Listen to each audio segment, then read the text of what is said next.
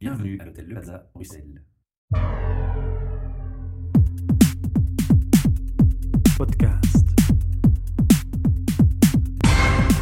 Bienvenue pour un nouvel enregistrement de nos podcasts depuis l'hôtel Le Plaza, qui comme chaque mois nous accueille. Un projet sponsorisé par Talent Square et l'hôtel Le Plaza. Au micro, Mervé Gounaïdine. Merci, bienvenue Mervé. Merci à vous de m'accueillir. Mervé vient nous parler de la société pour laquelle elle est euh, consultante et dans laquelle elle travaille, la société Winch Consulting. Je propose qu'on refasse un petit point sur ton parcours, sur qui tu es, et puis on abordera un petit peu la société pour laquelle tu travailles, ce que tu y fais, ton rôle et, et les produits que vous proposez aux clients. D'accord. Moi, c'est simple. Donc, comme vous l'avez dit, je m'appelle Mervé Gunaidine. J'ai un parcours dans l'enseignement supérieur. Donc, j'ai un master en management international et interculturel. Et j'ai commencé à travailler dans SAP il y a environ trois ans.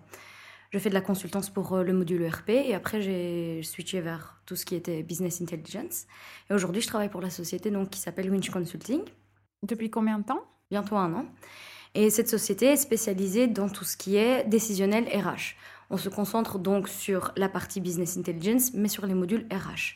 Pourquoi? Parce qu'on estime que il vaut mieux se concentrer sur un point de Mhm, manière mhm. experte que euh, divaguer sur plein de sujets. D'accord, donc concrètement, pour les gens qui n'y connaissent rien, qu'est-ce que ça signifie?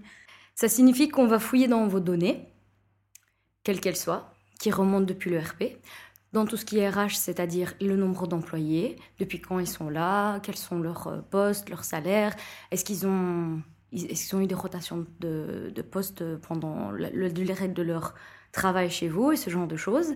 Ça peut être aussi leur âge, leur sexe, leur formation, leur background, tous ces trucs-là. Ok, ces données, une fois qu'elles sont récoltées, elles vous servent à quoi? On les stocke de manière cohérente, parce que les données, elles peuvent être sur Excel, elles peuvent être sur Word, elles peuvent être... Non, vous rigolez, mais on a déjà vu vraiment des cas où les données étaient stockées de, de manière euh, complètement aléatoire.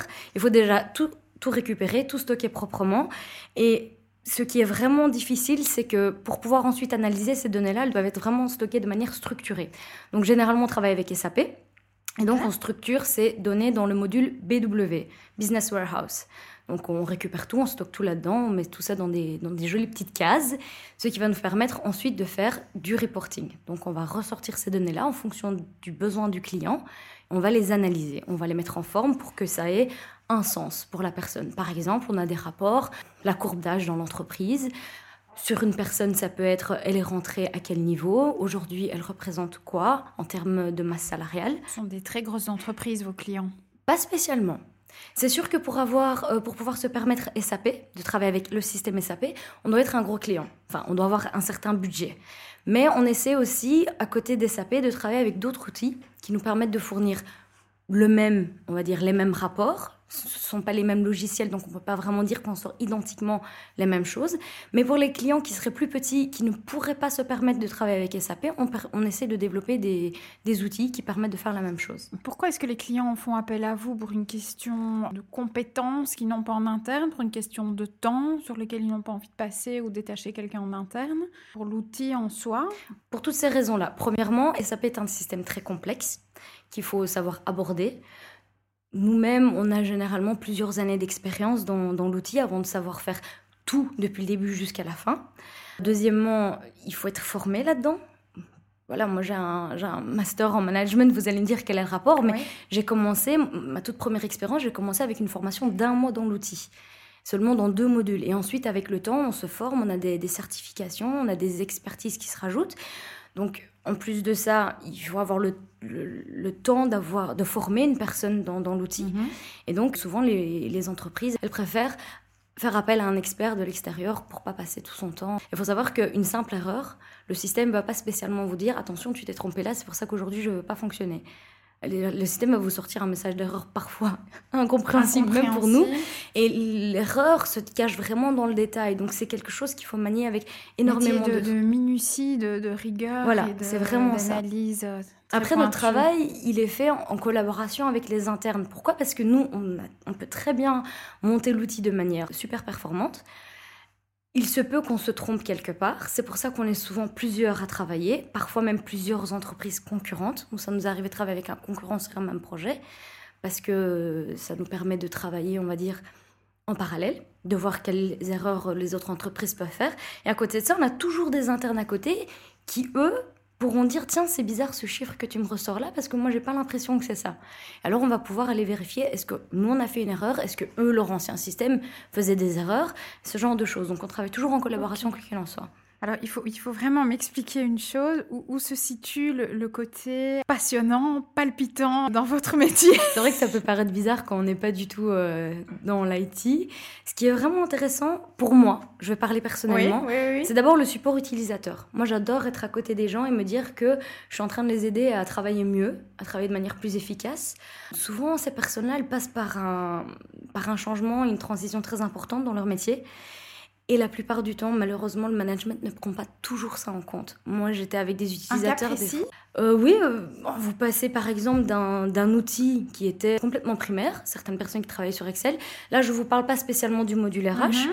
mais j'ai travaillé avec par exemple des personnes de la production qui travaillaient avec des, outils très très simples et qui du jour au lendemain se retrouvent avec SAP. Bon, je dis du jour au lendemain, ces personnes-là sont formées, tout, ce genre de choses, mais elles sont pas prêtes. Elles ont peut-être 50 ans, ces personnes-là. Elles sont déjà vous leur donnez un smartphone, elles sont perdues. Comment est-ce que vous intervenez vous alors à ce Et donc, à ce niveau-là, on fait beaucoup plus de support et ça devient ces personnes-là deviennent vraiment des enfants en train d'apprendre à lire et à écrire, tout simplement, devant un système qui est très complexe.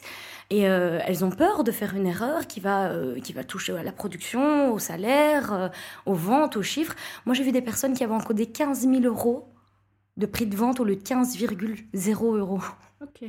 Donc, des fois, c'est vraiment énormément de stress. Donc, moi, j'aime bien cette partie support aux utilisateurs parce qu'il faut être très patient, il faut être très pédagogique et on sent vraiment que on leur apporte une aide, ça les apaise et ils sont, ils sont contents que vous soyez là. L'autre côté, c'est un défi intellectuel. Il faut penser à tout, il faut regarder à tout, c'est très minutieux.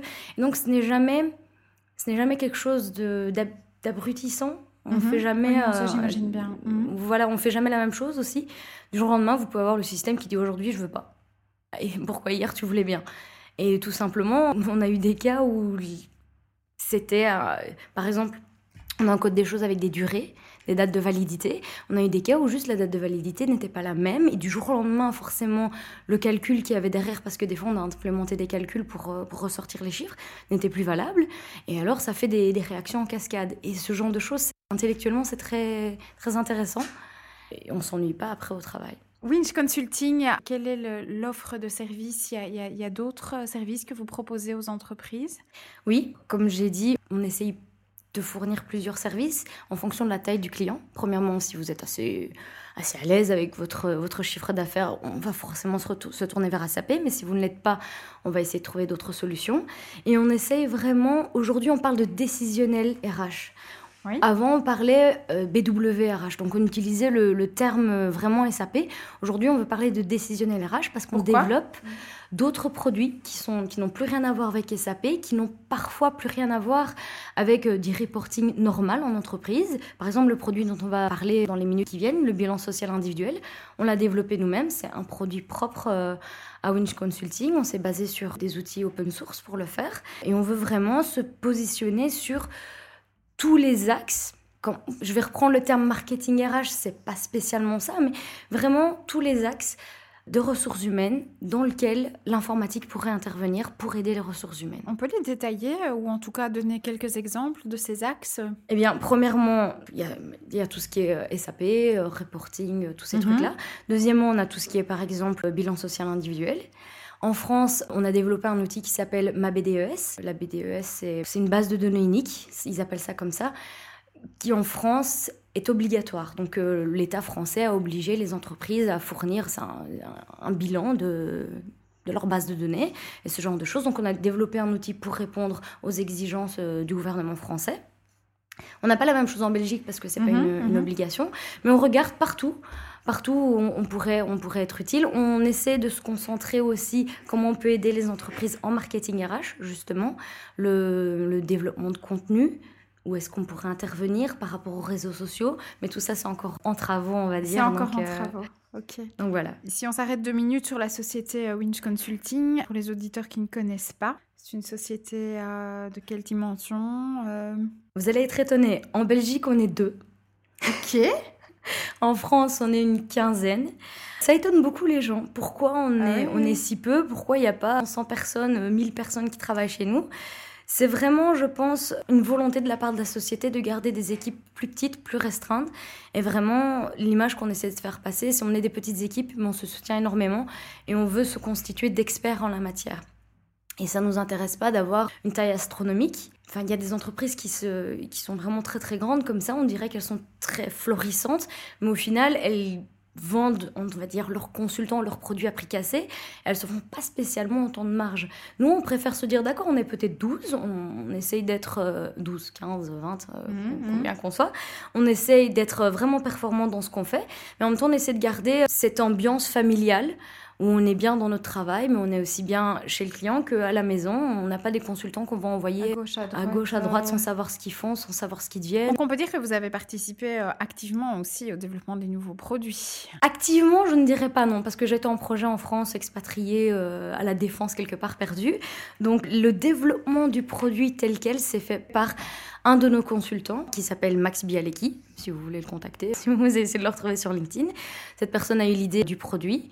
On a parlé à un de nos patrons et dans l'entreprise, on essaie toujours de favoriser les idées innovantes, de dire ok, c'est ton idée, tu vas travailler dessus, on va te donner un coup de main, ce sera ton produit, il sera il sera majoritairement détenu par toi, mais comme on va te fournir des aides financières ou comme on va te fournir une certaine expertise que tu n'as pas spécialement, on demande des parts. Et donc, ce produit-là, en tout cas, a été développé par, par, euh, par mon collègue Max, qui est les détenteurs de l'observation du terrain, de la pratique du terrain, de la connaissance de ce qui se passe au niveau des, entreprises. Comme on est une entreprise assez petite, on est aussi très flexible et très dynamique, donc ça nous permet de garder un œil sur le marché, parce que forcément, on est quand même, on n'est pas non plus trois, on est une vingtaine, donc on est assez de personnes qualifiées, je vais dire, parce que le recrutement fait qu'on mhm, arrive à choisir mhm. vraiment des personnes qualifiées, qui ont un œil sur le marché, qui peuvent se dire, OK, vous connaissez le marché français, nous connaissons le marché belge, voilà les attentes des différents marchés, tiens, là, il y a peut-être une niche sur laquelle on pourrait on pourrait se, se positionner. Moi, j'ai une idée, j'aimerais la développer. Que qu'est-ce que vous en pensez? Et si tout le monde est d'accord, ou du moins les patrons estiment que ça correspond à la philosophie de l'entreprise, alors on le fait. BSI, on peut dire que c'est un, produit. À la base, le BSI en tant que tel, le bilan social individuel, c'est vraiment un outil RH pur. Après, nous, on a repris la dénomination tel quel. On, a, enfin, on aurait pu appeler un téléphone un iPhone, mais on l'a pas fait. Donc, euh, on, a repris, euh, on a juste repris la dénomination. On a juste rajouté électronique parce que c'est pas une version papier, c'est vraiment une version en ligne. On vient parler d'innovation. En matière d'innovation, on va certainement approfondir euh, ce que vous avez créé, votre, votre outil, le IBSI. C'est mhm. quoi? Avant de parler du BSI électronique, je veux peut-être donner deux, trois explications sur le, BSI. Vous allez peut-être rigoler, mais bien qu'on parle d'un outil RH, certaines personnes des ressources humaines ne sont pas spécialement au courant de ce que c'est un bilan social individuel. Je pense que c'est parce qu'en Belgique, le produit, qu'il soit électronique ou pas, le produit ou l'outil n'est pas très connu parce qu'en Belgique, on n'a pas encore un besoin pour ça. On ne se rend pas compte qu'on a un besoin pour ça. Mais à cause de quoi À cause de quel contexte est-ce qu'on se rend pas compte qu'on a Je pense que le marché n'est pas encore assez mûr pour ça. On se rend pas compte que le marché est en train de changer. Le, marché euh, français est plus mûr par rapport à. Je pense que en France, déjà, c'est un pays beaucoup plus grand. Ils ont peut-être plus de commerce et la loi, comme elle, les oblige à avoir des, des, des bases de données uniques, ce genre de choses fait que le, le marché, le besoin voilà, le besoin s'est réveillé un peu plus tôt. Alors qu'en Belgique, on se rend pas compte que le monde bouge, que les entreprises changent, qu'il y a des nouvelles générations qui entrent euh, dans les entreprises, qu'elles ont des besoins différents et qu'il faut s'adapter, que les RH doivent s'adapter. Et euh, c'est pour ça que nous, on a créé donc une version électronique du bilan social individuel. Le bilan social individuel, en soi, c'est un outil de communication qui vous permet de motiver et de fidéliser vos, vos employés. Comment est-ce qu'on fait ça? C'est très simple, c'est plusieurs, en version papier, on va dire c'est plusieurs feuilles, en version électronique, c'est plusieurs pages, qui regroupent la rémunération globale de, votre employé, c'est-à-dire le salaire, les avantages euh, sociaux, les, heures de formation, les types de formation, les avantages tout nature, c'est-à-dire la voiture de société, la carte essence, mhm, les chèques repas. Tout, tout, ce que l'employeur met à disposition. Cartographie de... Voilà. Euh, Et l'idée derrière, c'est il faut arrêter de parler aux employés du style, ok, je te donne 2000 euros brut, mais moi tu m'en coûtes 4000. Oui. L'idée, c'est d'approcher la chose de manière plus positive et de leur dire, ok, tu reçois peut-être 1800 euros net sur ton compte en banque. Ce qui te paraît peut-être pas satisfaisant, mais permets-moi de t'ouvrir les yeux sur toutes les choses que je te donne à côté. Pourquoi? Parce que moi, la première, qui n'a pas déjà pleuré dans sa voiture de société en disant je suis pas assez bien payée, alors qu'une voiture de société, c'est quand même une voiture qu'on paye pas, des assurances, des taxes, l'essence et ce genre de choses. Donc on est tous des êtres humains, parfois il nous arrive d'oublier certaines choses, et au lieu d'avoir cette attitude négative vers l'employé en lui disant oui mais moi tu me coûtes 4000 euros, c'est plutôt de lui dire d'accord tu ne vois que peut-être que les 1800 euros, mais derrière on a investi beaucoup plus en toi. Et quel est l'impact du fait de, de, transformer la façon dont ce message est donné selon vous? Premièrement c'est plus positif. C'est comme si je dois prendre, si je dois donner un exemple un peu, euh, un peu plus simple. Si vous allez vers un enfant et vous lui dites c'est bien, tu m'as fait un dessin, mais tu sais que j'ai payé combien j'ai payé pour les feuilles et le, marqueur, l'enfant il va peut-être pas très, très bien euh, mhm, assimiler mhm. pourquoi vous lui dites ça. De même pour un employé, si vous venez lui dire ouais mais tu me coûtes 4000 euros, l'employé va dire je t'avais pas demandé de m'engager, de créer une société, d'avoir besoin de personne. Alors que si on vient dans l'autre sens et on lui dit peut-être que tu estimes que tu gagnes moins, peut-être que tu penses que l'herbe est plus verte chez, chez, chez mon concurrent parce que tu as un ami là-bas qui t'a dit qu'il gagnait 200 euros en net en plus, bah, laisse-moi te montrer, moi de mon côté, ce que je fais. Et ce qui est très intéressant, c'est que la personne, au final, elle peut se dire, oui, très bien, par rapport à mon ami, au collègue ou n'importe quoi qui travaille à côté, je gagne 100, 200 euros net en moins. Mais par rapport à cette personne, j'ai tel avantage en plus. Je cotise peut-être plus pour euh, une assurance hospitalisation, j'ai peut-être des chèques repas et ce genre de choses. Ça permet vraiment d'avoir une vue globale. Et là, l'employé, il réalise. pardon, à, à, pouvoir démontrer, argumenter à votre futur client que ce type de message tient mieux compte de la nouvelle génération. Vous parliez tout à l'heure de fidélisation, de rétention.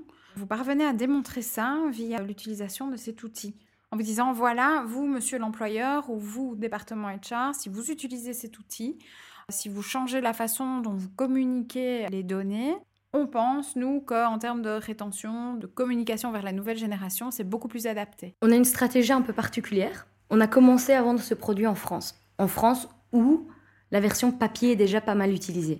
Donc déjà, les entreprises, si elles utilisent la version papier, elles, savent que derrière, il y, a un certain, il y a un certain intérêt.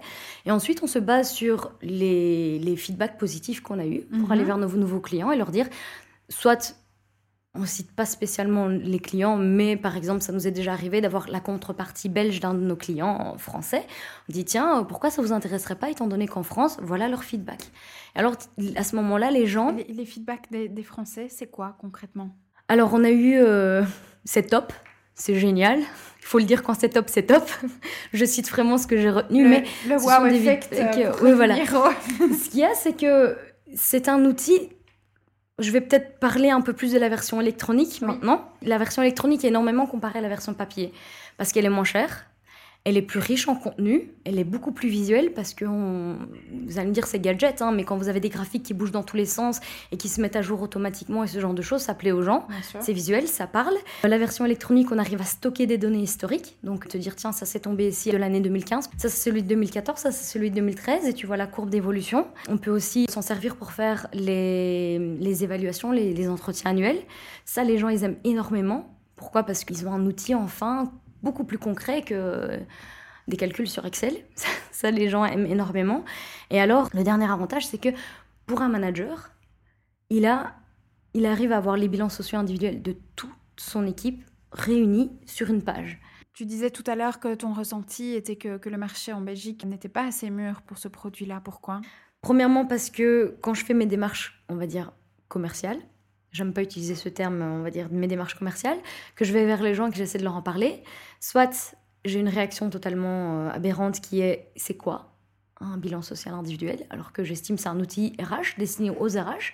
C'est quand même étrange que dans certaines grandes entreprises on ne connaisse pas ce que c'est. Deuxièmement parce que j'ai travaillé en tant qu'étudiante dans une entreprise assez grande en Belgique qui m'a fourni un bilan social individuel et quand je compare par rapport à la version française de ce bilan social individuel, moi, j'avais deux pages, ils en avaient peut-être dix. Donc, quand il y a des initiatives, elles ne sont pas spécialement creusées. Les, les, RH ne sont pas spécialement réceptifs. Et je pense tout simplement, en Belgique, on ne se rend pas compte de l'importance. On se dit, c'est juste leur donner un papier avec ce qu'ils savent déjà. Mais je pense qu'il est important de rappeler aux gens Exactement. de, de, ce qu'ils ont. Quand on a commencé ce, ce, podcast, je me suis dit, mais où, vraiment pour être tout à fait transparente, où est la valeur ajoutée? Sont des données que je sais, que je, que je connais. Maintenant, c'est vrai que quand on voit une évolution ou quand on voit sur un même document ou sur une même page interactive, vraiment la synthèse et l'addition de tous ces points, j'imagine que l'impact est, L'impact est beaucoup plus différent. important. Mm. Surtout que on a, enfin ça, ça dépend des besoins des clients, mais on a, on a, on rajoute même, on va dire euh, sur un, un côté de l'écran, au total, si on devait monétiser tout ce que vous aviez, combien vous gagnez? Et des fois, on voit que le net est à 1800 et que au total, la rémunération globale, elle revient à 3080 euros. On a déjà eu ce, je, je donne des chiffres au hasard, hein, je dis pas Mhm, pro- mhm. Mais euh, et du coup, là, on se dit, ah ouais, c'est vrai que je, je gagne beaucoup plus. Et ce qui est aussi intéressant, c'est avec tout, tout cet historique qu'on sait avoir grâce à la version électronique, on sait vraiment voir, tiens, je gagne beaucoup plus que l'année d'avant et beaucoup plus que l'année d'avant. Et lors des entretiens individuels, lors des, des, entretiens annuels, de- éventuellement même lors des recrutements, on peut faire des simulations de masse salariale, de dire, voilà, l'année prochaine, ou si je t'engage, voilà ton package salarial, voilà ce que tu gagneras. D'accord. Du coup, tu peux prendre ça, tu peux aller faire ton benchmarking, regarder chez le concurrent combien il gagne, avant de te décider à venir travailler chez moi, ou alors avant de décider de démissionner ou je ne sais trop quoi. Et c'est vraiment, c'est vraiment aussi un outil. C'est pour ça qu'on dit que c'est un outil de fidélisation, parce que ça permet de faire euh, une plein de choses. conscience qui permet de se dire ah oui tiens finalement euh, je suis pas si je, mal je logée. suis pas si mal euh, ici. Voilà Winch Consulting. J'imagine que vous avez un site web sur lequel on peut euh, retrouver toute une série d'informations. Pour euh, l'entreprise même, c'est winch-consulting.com. Vous êtes ici à Bruxelles? À Zaventem, oui. À Zaventem. Pour tout ce qui est BSI, il faut taper winchapps.com. Sinon, si vous voulez avoir des renseignements directs, c'est bsi.winch-consulting.com. Ok. Tout super. simplement. Merci pour. Vous euh, notez juste que vous venez de la part de HR Meetup, comme ça on prendra encore en, mieux en, en mode charge. pampering. Oui, Voilà, merci beaucoup vous pour, prie. euh, pour cette tonne d'informations et on vous souhaite beaucoup de succès dans, dans vos projets et surtout que, que le marché belge soit plus mature merci, à ce genre bien. de produits. Merci beaucoup. à Merci bientôt. à vous.